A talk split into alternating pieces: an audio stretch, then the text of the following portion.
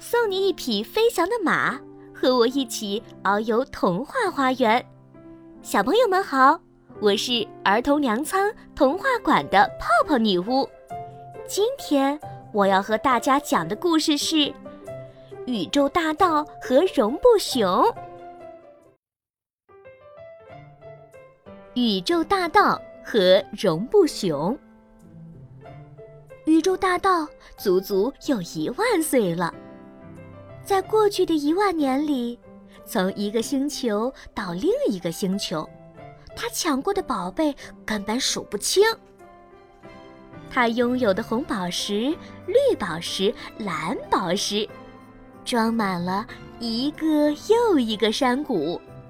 他拥有的金子，因为实在多的没地方放，所以他只好把它们做成一个个纯金的星球。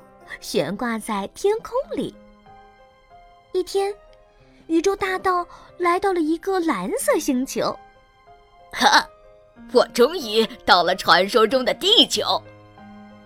宇宙大盗高兴地对自己说：“而且，是在这么一个特别的日子里。”他之所以说这是个特别的日子，是因为。这天碰巧是他的一万岁生日，他相信这个生日他一定会过得很不错，因为这个星球看起来很棒，好东西到处都是。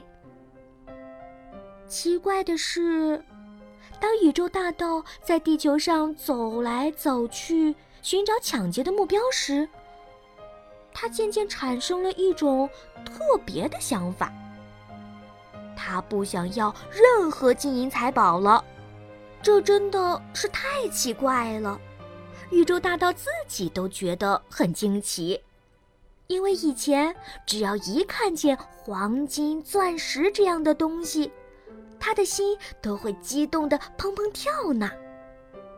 可是现在，他再也找不到这种感觉了。我的财宝已经够多了，现在。我想要些真正的好东西。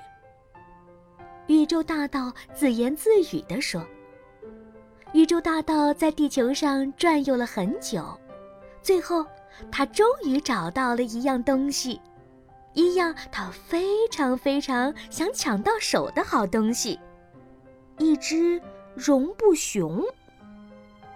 一个小女孩正抱着它，静静地坐在广场的一个角落里。”那绒布熊只是用最普通的红蓝格子布做成的，因为洗过很多次，已经变得发白了。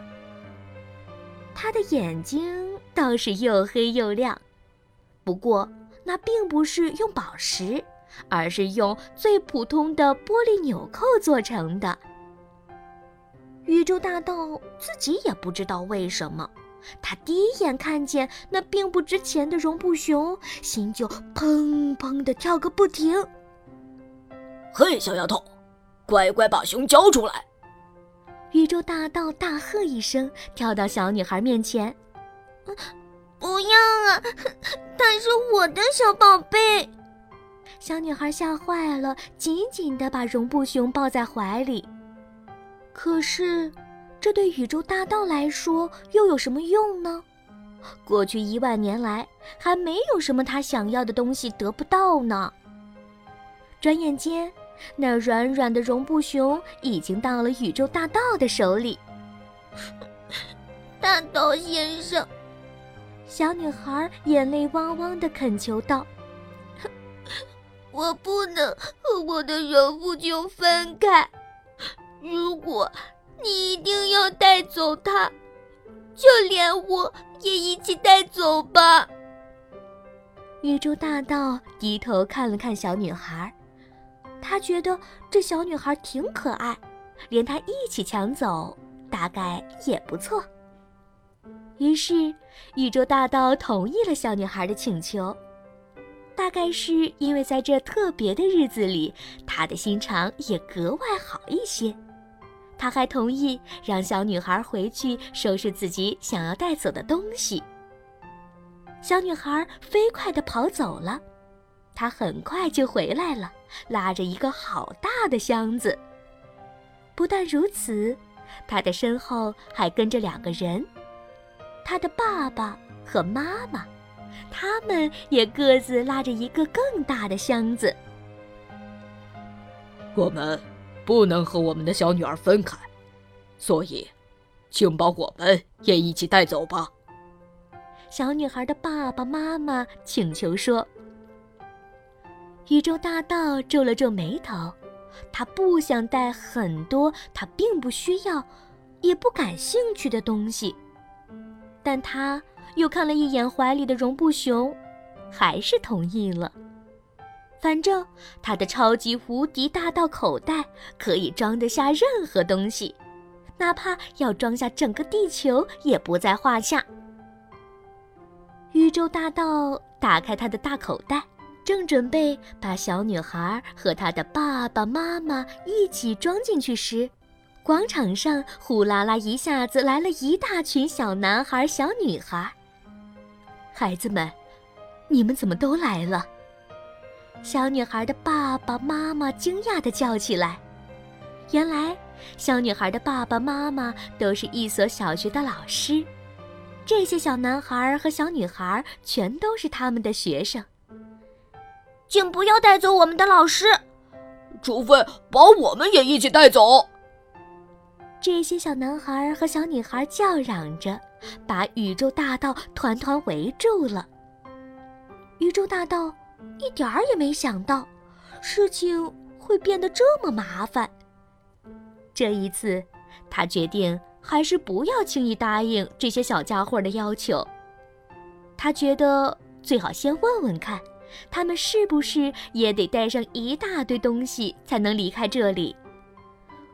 当然也要带上我们的爸爸妈妈，还有爷爷奶奶、外公外婆，呃，还有我们所有的玩具和洋娃娃。我还想带走我最爱的苹果树，还有住在树上的小鸟一家子。嘿嘿。我想带上我的小狐狸，它住在小山上。我希望大盗先生可以把小山也一起带走，因为我的小狐狸爱他的小山，不能和小山分开。我希望带上我们的花园，因为我们全家人都爱我们的花园。听着小家伙们七嘴八舌的谈论。宇宙大盗终于明白了一件事情：如果他想带走绒布熊，恐怕到最后真的要把整个地球都打包带走了。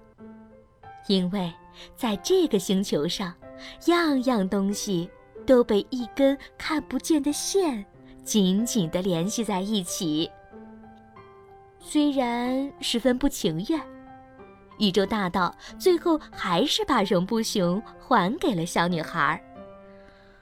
嗯，真是个糟糕的一万岁生日。宇宙大盗心想。但过了一会儿，他转念一想，不，也许并没有那么糟糕呢。你相信吗？有时候，一转念的功夫。就会让一个糟糕的结局变成一个幸福的结局。没错，宇宙大道一转念，我们这个故事就有了美好结局。宇宙大道决定留下来，装扮成普通地球人的样子，过一个普通地球人的生活。他相信，总有一天。那看不见的线也会把它和这个星球上的一切紧紧地连在一起。他将会拥有真正属于自己的绒布熊，还有那些比黄金、钻石更加宝贵的东西。